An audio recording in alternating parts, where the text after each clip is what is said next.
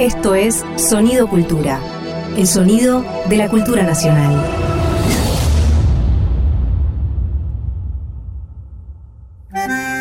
Un perfume de arrabal flota en el aire de la radio. Un farol se enciende en una esquina huérfana. El fuelle se lastima por dentro y sangra en la noche. Una moneda rueda hacia su destino trágico. Veinte centavos por un alma tanguera. Dolores Solá y Hernán Lucero en Eche 20 centavos en la ranura. Un contenido del Ministerio de Cultura.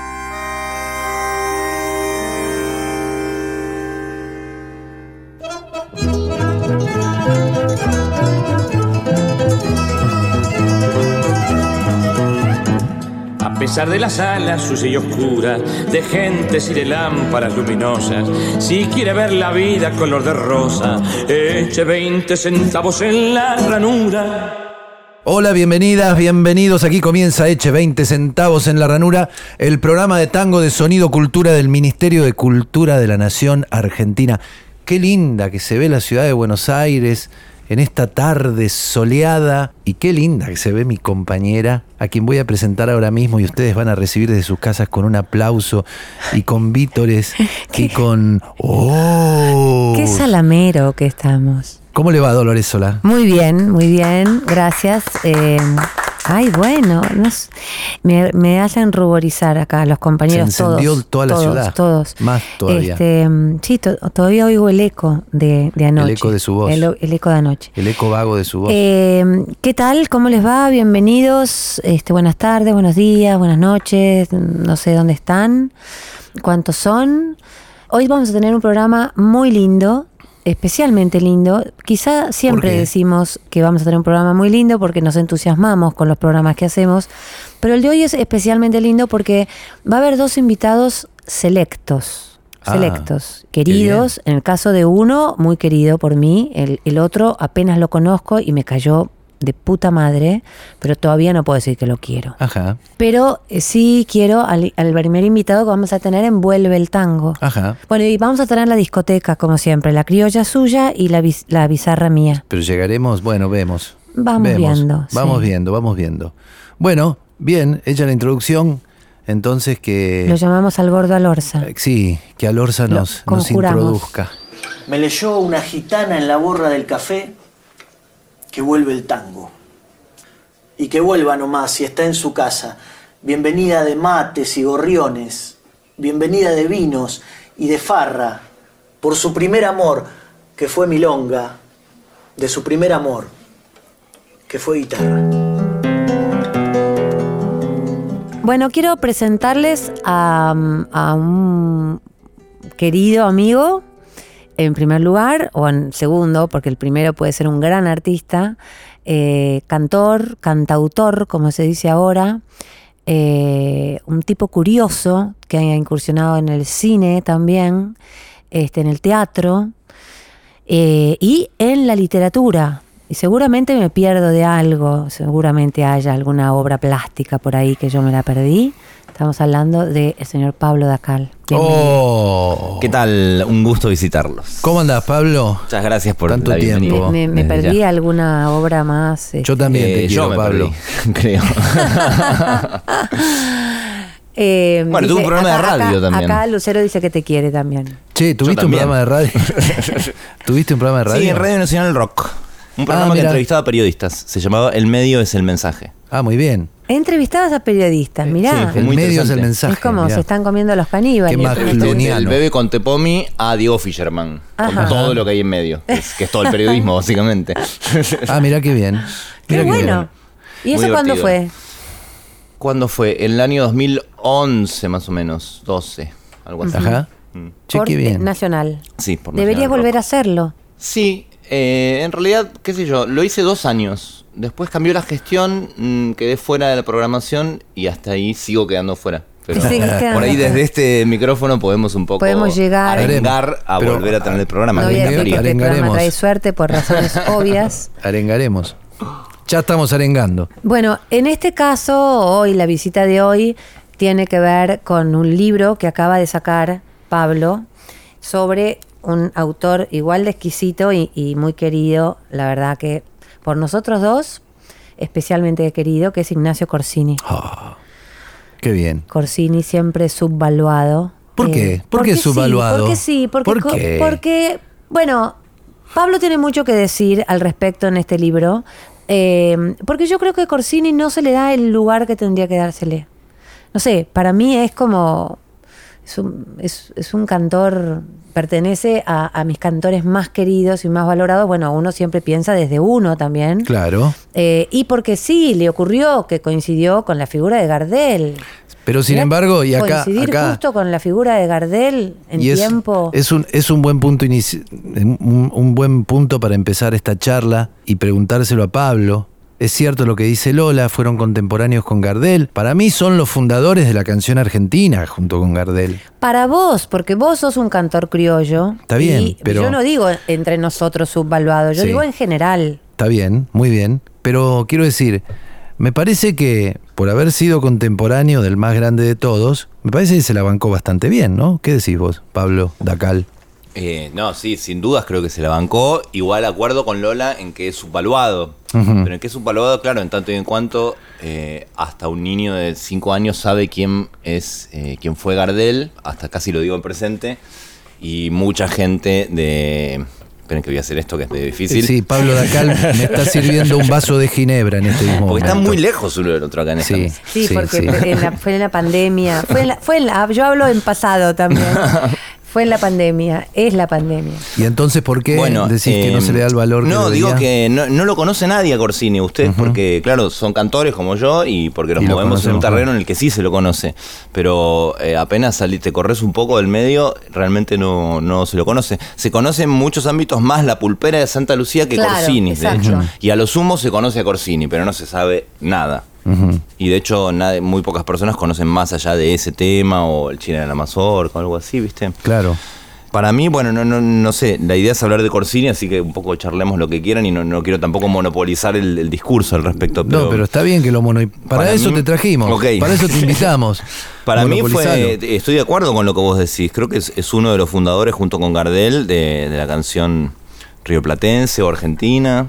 Me parece que es una cuestión de gustos, sí, si es mejor o peor que Gardel o qué sé yo, son los dos, ¿no? Son los dos eh, una cosa muy fuerte, pero yo creo que él tenía una serie de características eh, como intérprete y como creador de, de repertorio que son muy singulares y que a la vez lo diferencian de Gardel. Yo creo que el problema es que siempre quedó a la sombra Claro. de Carlitos. Y eso Acá- impidió que se vea bien. El prólogo es muy interesante. Eh, me gustó mucho, sobre todo en el final hay algo que te quiero preguntar. Pero mm, en el prólogo, bueno, eh, hablas de por qué, eh, nos, mm, por qué ha quedado un poco perdido en el tiempo y por qué no, no se sigue escuchando. El libro, perdón, Lola, que te interrumpa. El libro se llama ¿Por qué escuchamos a Corsini? Claro, ¿por qué escuchamos a Ignacio Corsini? Bien. Es dentro de una colección de gourmet musical que se llama ¿Por qué escuchamos a? Ah. Está dedicada a, a varios Muy bien. músicos. Perdón te- la interrupción. No, no, está, vale. Eh, acá te preguntás por qué no se escucha entonces a Ignacio Corsini, solo por su anacronismo y por el poder aplastante del mito gardeliano. Tengo otra hipótesis, dice Pablo, ¿no? Esto lo escribiste vos. Tengo otra hipótesis. Es que su obra, con ese aire pueblerino y sencillo, evoca algo que los habitantes de Buenos Aires preferimos callar en nuestra historia y ocultar de la ciudad. Esa nostalgia por una vida andante, contemplativa y silenciosa. La reivindicación de tradiciones demasiado antiguas, su propia fragilidad expuesta sin pudores, está en las antípodas de eso que los porteños preferimos ver de nosotros mismos y hemos instalado en el mundo como características esenciales del ser argentino. Muy hermoso, Pablo, coincido. Muy lindo. Y Bueno, sí, gracias. yo también, y creo que tiene mucho que ver con eso. De, de ninguna manera, al decir esto que voy a decir y que dije, quiero mm, mm, menospreciar o, o- o hablar con antipatía de la figura de Gardel. Para nada, o sea, somos unos gardelianos fanáticos y demás. Pero es verdad que la figura de Gardel fue tan impresionante, tan increíble, tan cosmopolita. Fue un tipo además que cantó eh, abierto a lo que pasaba en el mundo, que cantó todo tipo de géneros, que mm, se dedicó al cine, que fue un galán, en fin. Entonces- Corsini también se dedicó al cine y fue un galán de cine. Sí. Pero mucho menos. Pero mucho menos. Mucho. Muchísimo. No, no tuvo, no tuvo la envergadura internacional verdad, que tuvo. Gardel, por supuesto. Es verdad, Corsini también se dedicó al Pero lo cine, fue. Sí. Hay una película muy hermosa que se llama Fortín Alto. Fortín Viejo. For- o Fortín O For- Viejo. o Fortín Alto, Fortín razón, Alto, sí, Fortín sí. Alto. Sí. En la que cantan a dúo con otro enorme cantor, con otro maestro mío. Van de a caballo en un arreo y cantan. Al trotecito, no al trotecito, al tranco, cantan a dúo una samba Ignacio Corsini y Agustín Irusta. Eso no tiene desperdicio. Creo que. Ah, y otra cosa tiene. La película aparece Edmundo Rivero como guitarrista después en, Mirá. en otro episodio. Sin Eh, cantar. Creo que es lo único interesante que tiene la, la, política. La película. ay, ay, ay, ay. La película porque. Este, no, no, no es gran cosa, pero tiene esa joya, ¿no? Del el dúo de Corsini y de, y de, Y de Irusta, y de sí. Irusta. Y, y de Rivero tocando sin cantar. Pero irreconocible casi Rivero. Muy joven. Casi irreconocible, muy joven, sí, en su, en su papel de guitarrista, que lo fue. Tocó con muchos grupos como guitarrista. Por ejemplo, con Hilario Cuadros en Los Trovadores de Cuyo. Llegó a pasar por Los Trovadores de Cuyo como guitarrista, no como cantor. Vos también hablás mucho de eh, la- del temperamento de Ignacio Corsini, ¿no? Esa cosa medio tristonga, que nostálgica, que lo... Y si bien eran muy amigos, uno se lo imagina a Gardel, bueno, se lo imagina y lo ha visto, porque uno lo ha visto más a Gardel que, que a Corsini en, en películas y en, en los famosos videoclips, esos clips, más canchero, ¿no? Más, más este, un, un hombre más de mundo. Este me, me da la impresión, bueno, hablas mucho de esa, de esa personalidad un poco melancólica, de perfil mucho más bajo, y que terminó un poco tristemente con, con esa, esa frase de soy un soy el gran olvidado, una cosa Ajá, así. Sí, total. Eso me, me llenó de tristeza. Sí, igual, mm, digamos, me parece que él tuvo un recorrido muy dichoso y muy exitoso y muy interesante. Yo la verdad, eh, igual tengo que confesar, ahora con el libro en, en nuestra mesa, que bueno, el, el libro empuja a repensar ciertas cosas sobre el mito gardeliano. Yo la verdad es que me he vuelto un, fuerte crítico de Gardel. Ah, ¿sí? A pesar de la investigación con Corsini, cosa que no pretendo discutir, porque, Ajá. sí, sí, sí, ojo.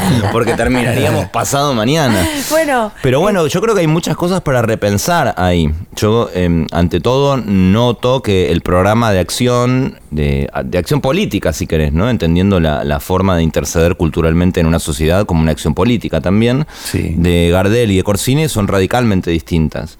Y mm, yo creo que en Gardel se encarna eh, un poco esa figura de el, el vivo criollo, digamos, alguien criado en el centro, alguien con, con el, el deseo de acceder a las marquesinas siempre, que se pone como plan eh, de trabajo conseguir su contrato en la Paramount, viaja a París y después consigue el contrato de Nueva York y va siempre adelante con eso y con decisiones políticas aquí mismo que yo juzgo al menos atendibles o cuestionables. Gardel es alguien que, si- sin eh, condenar a alguien por sus filiaciones, digamos, pero es alguien que celebró el golpe del 30, que edita el tango Viva la Patria, cuando el, el golpe de Uriburu, si no me equivoco, este, y que fue siempre un protegido por el Partido Autonomista.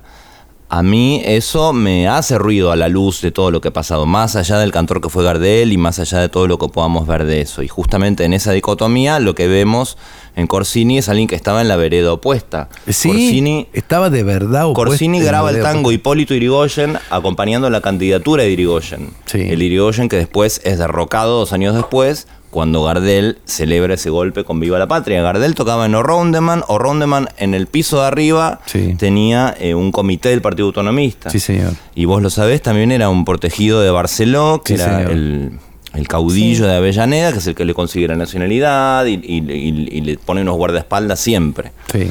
Entonces, bueno, eso no quita valor a Gardel, pero a mí sí me hace repensar por qué una sociedad decide seguir tan firmemente una figura artística y olvidar por completo la otra. Yo no creo que Gardel esté 10 escalones más arriba de Corsini, para nada. Ajá. Digamos, yo creo que están en el mismo escalón. Podemos discutir si están uno más arriba uno que el otro, lo que fuera, pero me parece que la distancia entre los dos es muy grande. Y esa distancia a mí no me habla tanto de los artistas, sino que me habla más de nosotros, Es de eh, los que, que venimos detrás. eh, Está es bien. muy bueno es hablar bien de esto pensado. porque sí, porque más allá Gardel, o sea, lo artístico no está en duda. Claro. Pero uno cuando lee sobre la vida de Gardel dice, estoy leyendo sobre la vida de un pillo, de un busca.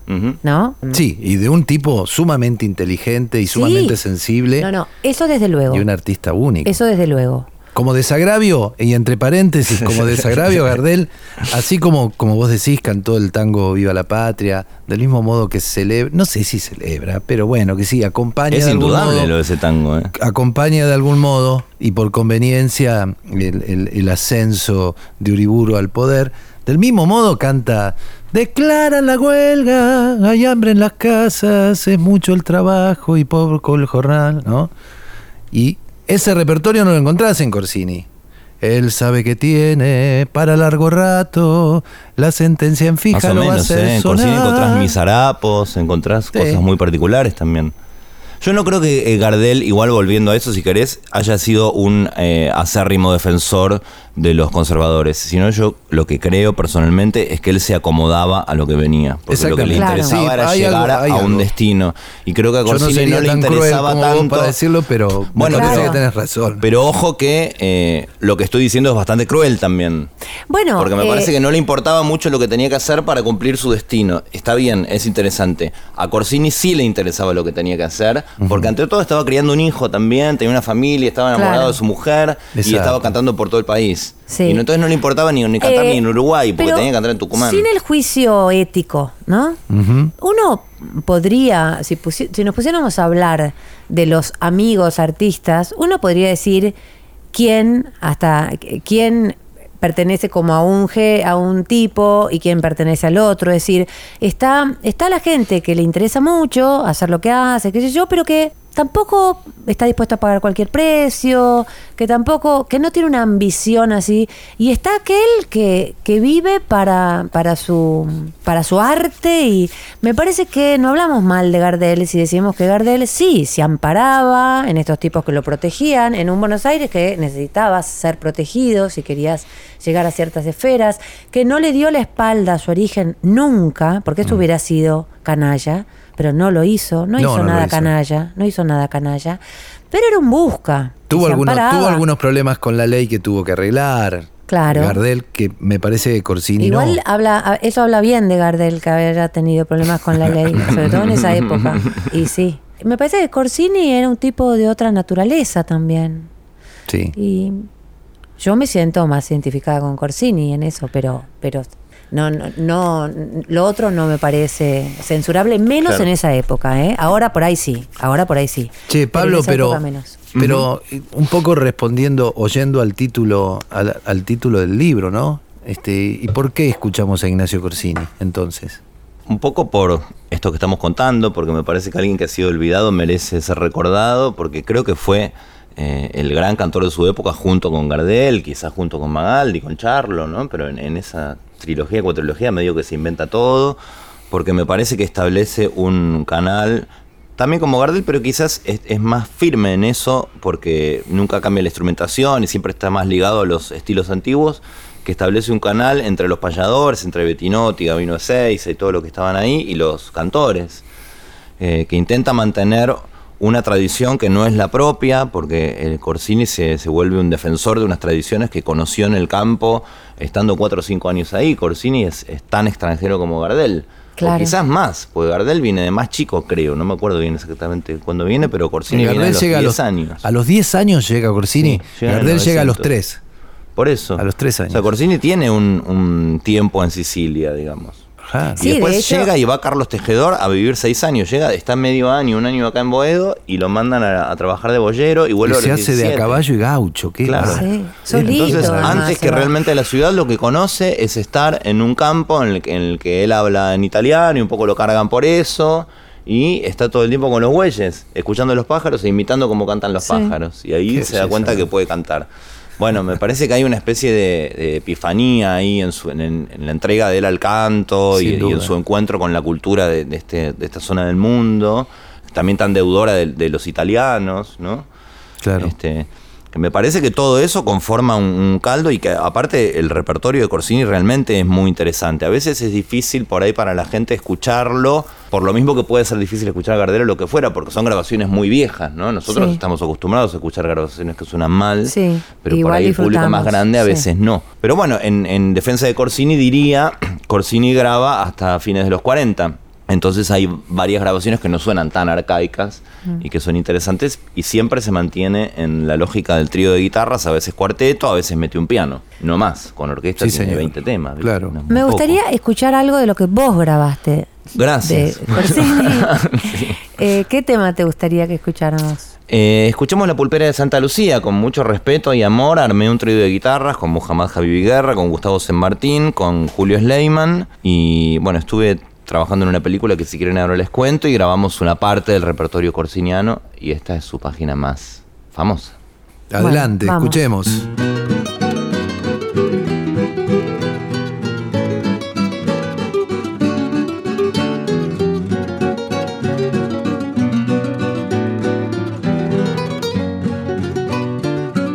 Era rubia y sus ojos celestes reflejaban la gloria del día y cantaba como una calandria la pulpera de Santa Lucía. Era flor de la vieja parroquia, quien fue el gaucho que no la quería. Los soldados de cuatro cuarteles suspiraban en la pulpería. Le cantó el payador mazorquero con un dulce gemir de vihuela. En la reja que olía a jazmines, en el patio que olía diamelas. Con el alma te quiero pulpera y algún día tendrás que ser mía. Mientras llena la noche del barrio la guitarra de Santa Lucía.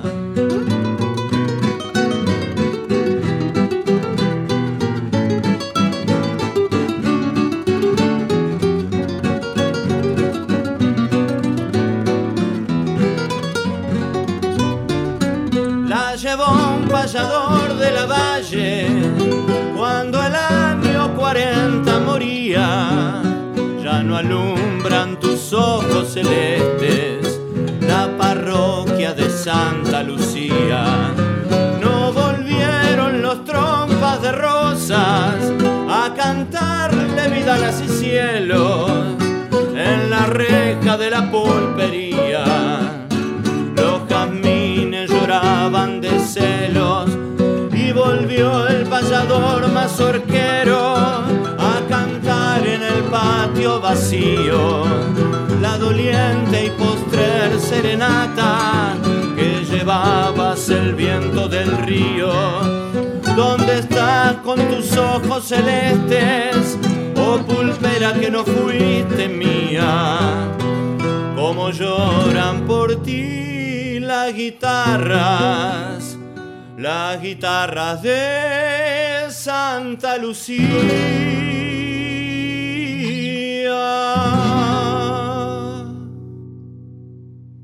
Escuchamos de Blomberg y Maciel por Pablo Dacal, La Pulpera de Santa Lucía, que es una leyenda. La Pulpera de Santa Lucía hasta- a esta altura es una leyenda. Sí, y qué bien claro. eso que decías recién, Pablo, de que se conoce, y es cierto, se conoce la Pulpera de Santa Lucía, sigue cantándose en los bares, en los bares de todo el país y probablemente del mundo, la canción que es de Corsini, porque está hecha para él, y sin embargo, el nombre de Ignacio ha quedado olvidado, ha quedado como, ¿no? Pero hay algo muy noble en eso también, ¿no? Como que la obra Y no, no ponerse por delante de la obra, sino acompañarla, ¿no? Sí, ¿no? claro. ¿Qué te parece? ¿Una Es- grandeza? ¿no? Total. Exacto. Bueno, Eh, una, una cosa te quería preguntar Diga. eh, de este final del prólogo. Dice, soy el gran olvido, parece que reflexionaba en los últimos años Ignacio Corsini. Hoy estamos dispuestos a conjurar su presencia, dice eh, Pablo Dacal. Intuyo que su nombre ocupará, con el correr del tiempo, un lugar central en la cultura del Río de la Plata y que los principales actores de la industria, los distribuidoras de música, la crítica cultural, las y los cancionistas contarán definitivamente con su figura. Pienso también que este reconocimiento no debería limitarse a la reedición de sus grabaciones o a la reinterpretación de su repertorio, sino que, detrás de lo visible, hay una serie de propuestas que podrían revitalizar y expandir las fronteras de la canción contemporánea. Descifrar ese plan de acción y hacerlo posible es el propósito de este libro. Muy bien, hermoso. Eh, cuando hablas de serie de propuestas que podrían revitalizar y expandir la frontera de la canción contemporánea, ¿qué tenés en mente? ¿O qué tendrías? Eh, bueno, un poco las características de las que veníamos hablando. Creo que son formas distintas en las que uno puede funcionar con el mercado, formas eh, diferentes de, de relacionarse con el público, con lo que el público pide, con la época, con la cultura en la que uno está inmerso. Lo, lo que, a lo que ahí me refiero creo que es a una posible lectura de esas claves que uno puede ver en, en el desarrollo de una biografía y en el desarrollo de una obra que finalmente van de la mano, como en todos los casos, pero en el caso de Corsini, en el que yo lo estoy viendo así como una obra terminada, se me hace muy patente. Eh, me parece que él no nunca apuntó demasiado a, a exportar lo que él veía aquí, por eso él fue un cantor de tangos, pero no, no fue un enamorado del tango, sino que fue más bien un, enamorado de la canción criolla y de los viejos estilos. Y por lo pronto, yendo a lo que tiene que ver con lo estrictamente musical, me parece interesante tomar en cuenta que más allá de elaborar lo que tenemos para mostrarlo hacia afuera, eh, siempre resulta interesante y jugoso, enriquecedor, eh, poder leer un poco qué es lo que está pasando en el territorio de una manera más amplia y en la época. Cuáles son los autores, cuáles son los poetas, cuáles son los músicos, qué es lo que sucede, más allá de los resultados, tratando de funcionar como alguien que releva lo que pasa en un lugar determinado. Yo creo que eso es lo que de hecho hacía Gardel con Razano, eso es lo que hizo Corsini, eso es lo que un poco se fue dejando de hacer en ese momento eh, a la luz de el, éxito. el gran éxito mm. internacional y nacional del tango, como también un ritmo muy interesante y un gran invento argentino, pero que también hegemonizó muchísimo y, y, y dejó sepultados a, a, muchos, muchas otras rítmicas y cosas que pasaban, ¿no? Uh -huh. No sé si te respondí. Muy bien así. me respondiste. Okay. Muy bien me respondiste okay. y me dejaste pensando además. Uh -huh.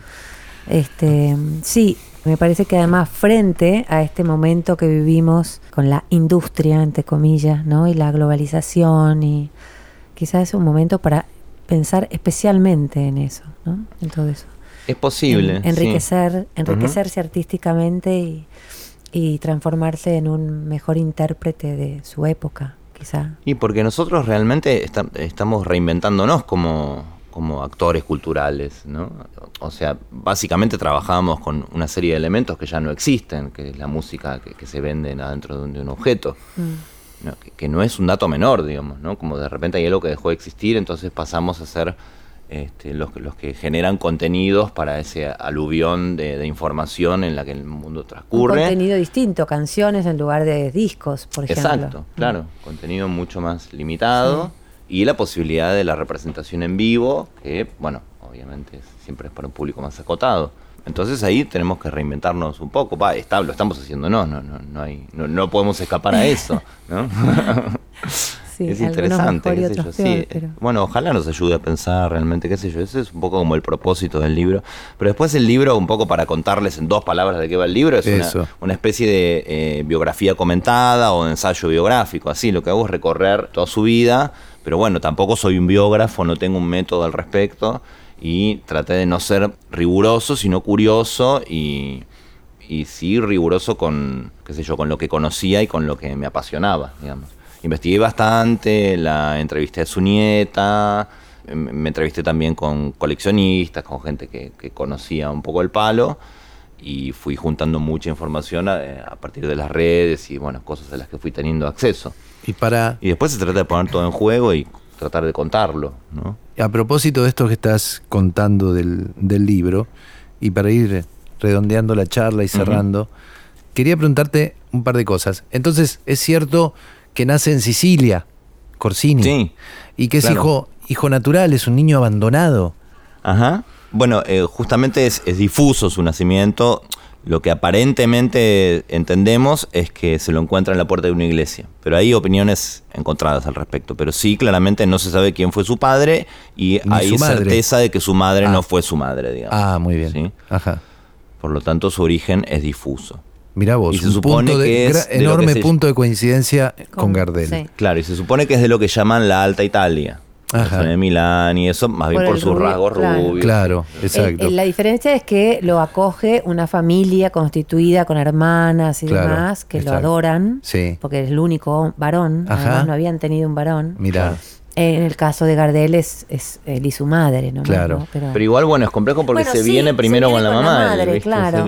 Se viene solo con la claro. madre. La Ignacio, madre y vie- eh, o sea, llega a Buenos Aires con su mamá Claro. y al poco tiempo se va a Carlos Tejedor y se, esto que decíamos recién, se hace gaucho y de a caballo y, y, y, y- y ¿cómo es este? Boyero. Claro, trabaja de boyero, ¿viste? Es un niño, va aprendiendo el idioma y ahí conoce al negro Domingo, que es un, un, eh, jornalero como él, Sí. que le enseña los primeros acordes, le habrá prestado la guitarra, imagino, y él estaba solo todo el día. Y siempre recordaba que ahí es cuando aprende a cantar, que lo que hace es escuchar cantar a los Sí. pájaros y se Lo- vuelve se una leí. especie de imitador especialista en cómo Pájaros. canta este, cómo canta el zorzal, cómo canta el derotero, no sé qué. Y entiendo que empieza a cantar profesionalmente junto con una carrera de actor, ¿verdad? En el, en, en el Eh, circo no, criollo. él- sí, o algo pero así. él en realidad es actor durante 20 años Exacto, ahí y está. en las obras va cantando, de- como que de a poco va entrando en el canto. Claro, exacto. Pero ante todo él es, él es actor de- del grupo de los Podestá. Exacto. Y ahí conoce a Victoria, su mujer, que va a ser su mujer por el resto de su vida hasta que ella parte. Y entiendo que cuando ella parte, y para cerrar la historia de Corsini y la nota, cuando ella parte, él decide dejar de cantar. O al poco tiempo. Sí, bueno, da varias explicaciones, pero, pero sí, sí, básicamente no canta más. Y durante Ajá. 20 años no canta ni siquiera en su casa. Pero bueno, hay muchas cosas que pasan ahí en su vida. Bueno, justamente para mí ese fue el periodo más interesante de deducir, de averiguar, de investigar cosas. ¿Qué pasaron en esos 20 años, del 49 al 67, 17, 18 años, en los que no canta nunca, nadie lo escucha cantar? Hay Excepto algo- Victoria una vez en la terraza, bueno, eso está contado en el libro. Él le regala a algo- Victoria, Victoria a su, su nieta, A su se nieta. llama igual que su Ah. mujer, Victoria. Eh, y a ella le regala su guitarra. Una tarde en la que le dice, bueno, quiero que esto lo tengas vos. Y ahí canta los primeros acordes de la pulpera de Santa Lucía. Y Qué solo bárbaro. tiene una visita a la televisión, el programa de Blackie, Sí, exacto. que también canta unos fragmentos de la pulpera y, y un poco se conmueve y no puede seguir adelante. Y no hay grabaciones de eso, ¿no? Yo no pude dar con ¿No nadie hay que lo sepa. de Qué hermoso. No. No Qué hay, hay muy hermoso. pocos registros de la televisión argentina. Mirá, el Canal 13 también, porque era Sí. Canal 13. ¿no? Hay algo, ¿no? Y hay algo que va a quedar pendiente para la próxima charla, Pablo, y es que también el año 49, el auge de las grandes orquestas, un poco va dejando de lado a, ese, a esa parte del tango, a esa parte criolla del tango, a ese carácter del, del tango criollo, de la canción criolla y al cantor nacional, porque empieza a prevalecer el cantor de orquesta, el, sí, el claro. crooner tanguero, digamos. No. ¿no? por nada dice soy el gran olvidado. Y sí, decir, claro. Algún sen- un sentimiento así. Él queda medio corrido de época. Sí, digamos, él decide no, no afrontar la, Claro. la época, las orquestas. Exacto. ¿no? Él decide quedarse donde está. Bueno, y eso es una decisión valiente, ¿no? Ya lo creo, Eh, particular, pero valiente. ya lo creo. Se se Bueno, me gustaría invitarlos al miércoles 10 de noviembre que vamos a presentar el libro en el Bar Roma, Ajá. en San Luis y Anchorena. Sí, son Vamos a hacer una especie de tertulia, charla con Leandro Donoso, que es el editor, con Mariano Ginás y Agustín Mendilarzu, que son dos cineastas amigos con los que eh, acabamos de terminar una película sobre, en realidad no sobre Corsini, sino sobre la grabación del, del disco. Ajá. del- de, de De- de- esto que, de este que acabamos de escuchar, claro. Ah, qué bien. Hicimos una película que se llama Corsini interpreta a Blomber y Maciel, que de hecho se está pasando en un festival en Valladolid hoy. Se pasó hoy. Qué y bien. ayer. Qué bueno. Y se estrenará en algún momento del verano o el año próximo. Esto es el miércoles 10 de Esto es el noviembre. miércoles ¿a qué 10 de noviembre, que es el Día de la Tradición. Claro. Que es como se llamaba la, la- el lugar donde trabajó Corsini y Carlos Tejedor. 10 de noviembre, es el nacimiento de José Hernández. Sí. Este, a las 19 horas, con ellos dos, con Leandro Donoso y con Mariana Chaud, que es Ahí una estaremos. dramaturga amiga también. Sí. Que bueno, tenemos cosas para charlar sobre Corsini y vamos a charlarlas. Qué buen programa. Che, y van a, y van, a, van a estar las violas y vas a cantar, seguro. No creo. ¿No? No. Bueno, yo bueno lle- por ahí sí, por ahí yo llevo-. Yo llevo, yo por las Hay dudas voy, para hablar que no voy sé, con una sí, guitarra a modo por de favor. intimidación. Por favor, dale. Si no canta Lucero. no, no, yo no. Soy gardeliano, yo soy Me gardeliano. encanta el barro. Hacemos un uno y uno. Payadores, claro. No, viste la foto, la foto de Gardel y Sí. Corsini que no cantan, pero se ponen para la foto con las guitarras. Sí, que están en una radio, justamente, Sí, están en una un radio. Es hermosa esa foto, pero no cantan, es, de pose nomás. Gracias, Pablo, por venir. gracias a vos, gracias a vos, Lola, gracias por invitarme. Un placer. Un placer Y enorme. Nos vamos escuchando, nos vamos, cerramos esta charla escuchando a Pablo Dacal hacer de Blomberg y Maciel, China de la Mazorca. Exacto. Gracias, Pablo. Ahí va, a ustedes.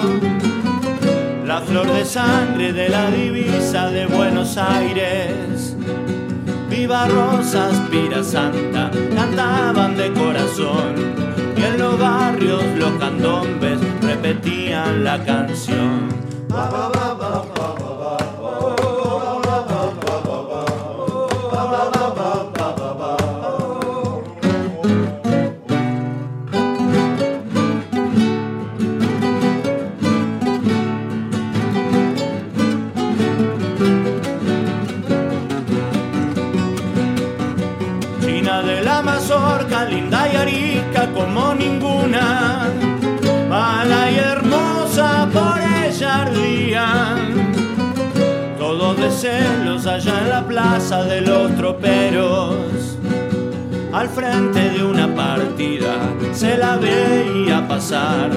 Y en la esquina de la patria se escuchaba este cantar.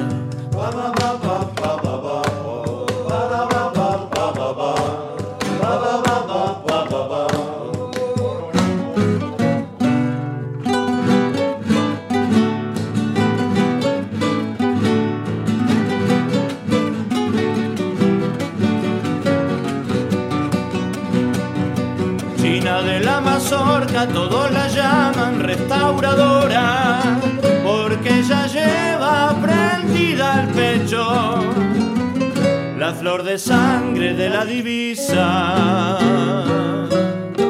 de Buenos Aires.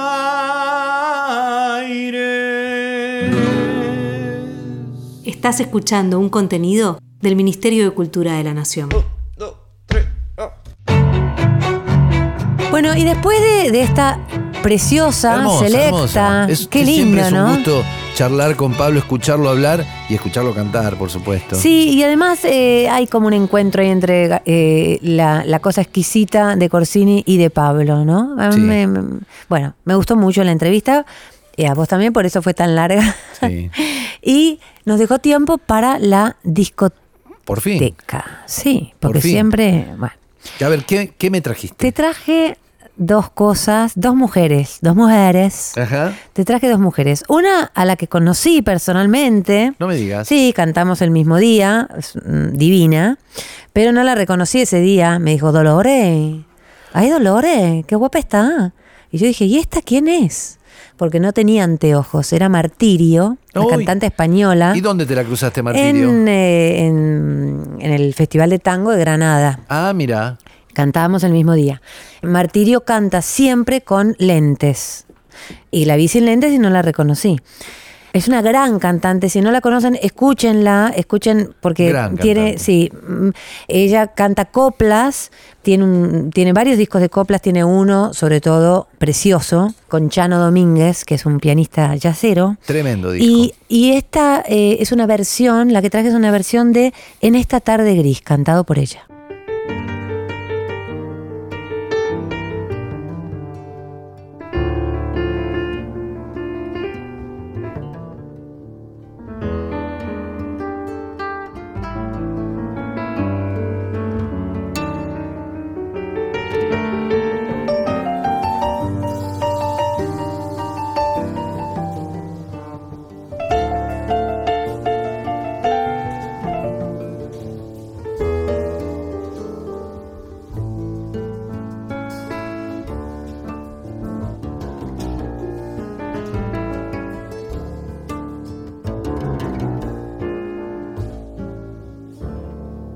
Qué ganas de llorar en esta tarde gris, en su repiquetear la lluvia habla de ti, remordimiento de saber que por mi culpa nunca vida, nunca te veré.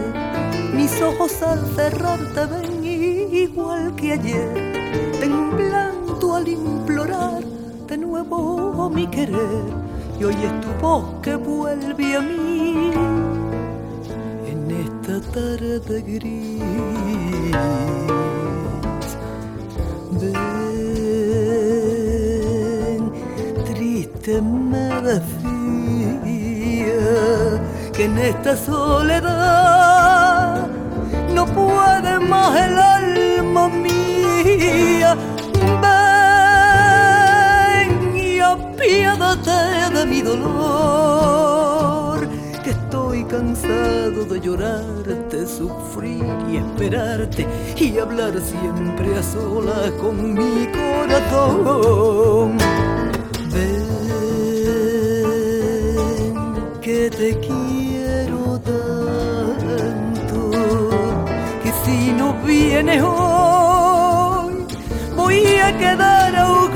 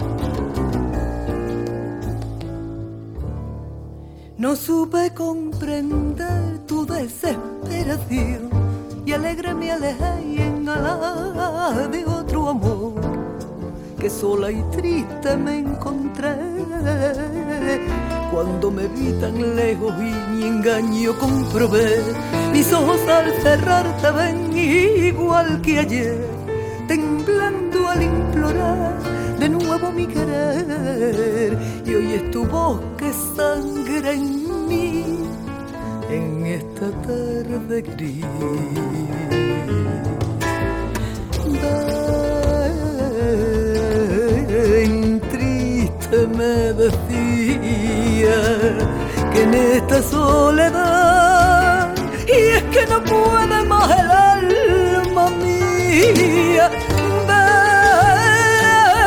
Ven y apiádate de mi dolor, que estoy cansado de llorarte, sufrir y esperarte y hablar siempre a solas con mi corazón.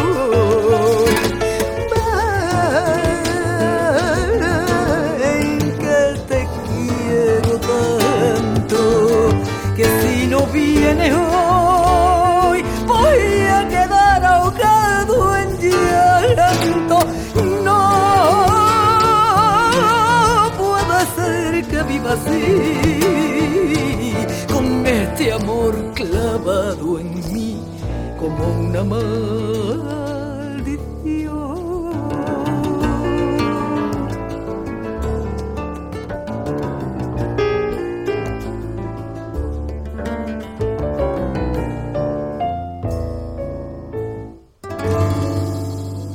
Bueno, Lola, qué lindo lo que escuchamos de Martirio. ¿eh? Qué linda versión en esta tarde gris. Yo te traje, en mi discoteca criolla, te traje a la que, y un día me gustaría que charlemos sobre esto que te voy a decir, la que yo considero la orquesta por excelencia del pueblo peronista.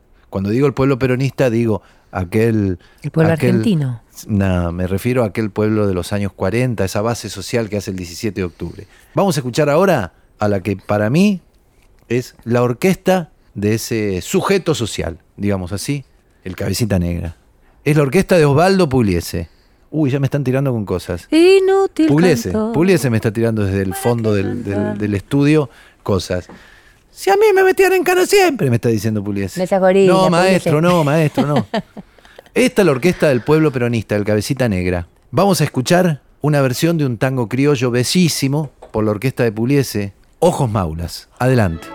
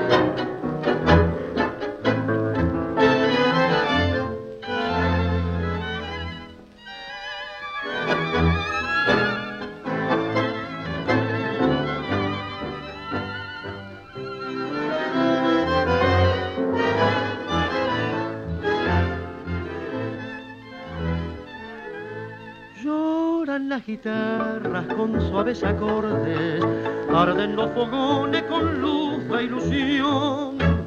Y hay dos ojos maulas que ingratos se esconden de un mozo tostado, más lindo que el sol. Él sabe secreto que guarda en su pecho la infiel paisanita que lo trastornó y canta empañando de sus versos los tristes recuerdos de un día de amor. Fue una mañanita, ¿te acordás, mi china? Cuando la puntita del sol asomó.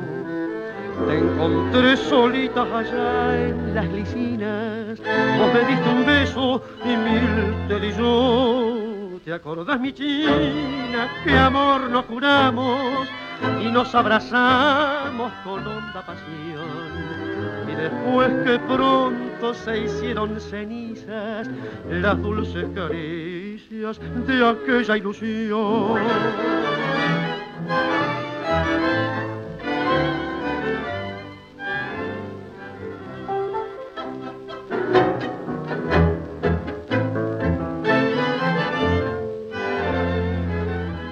¿Te acordás, mi china, que amor nos juramos y nos abrazamos con honda pasión?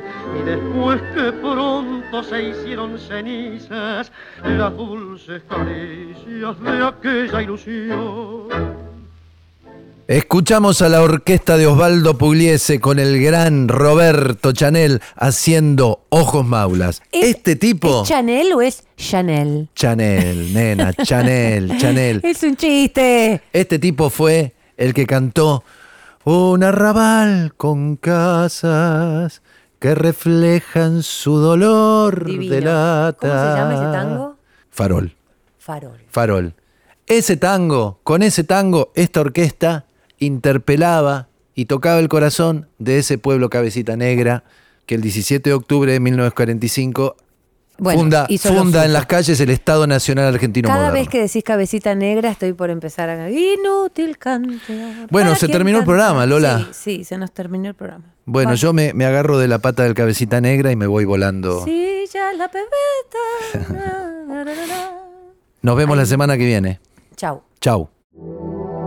Fue una producción del Ministerio de Cultura.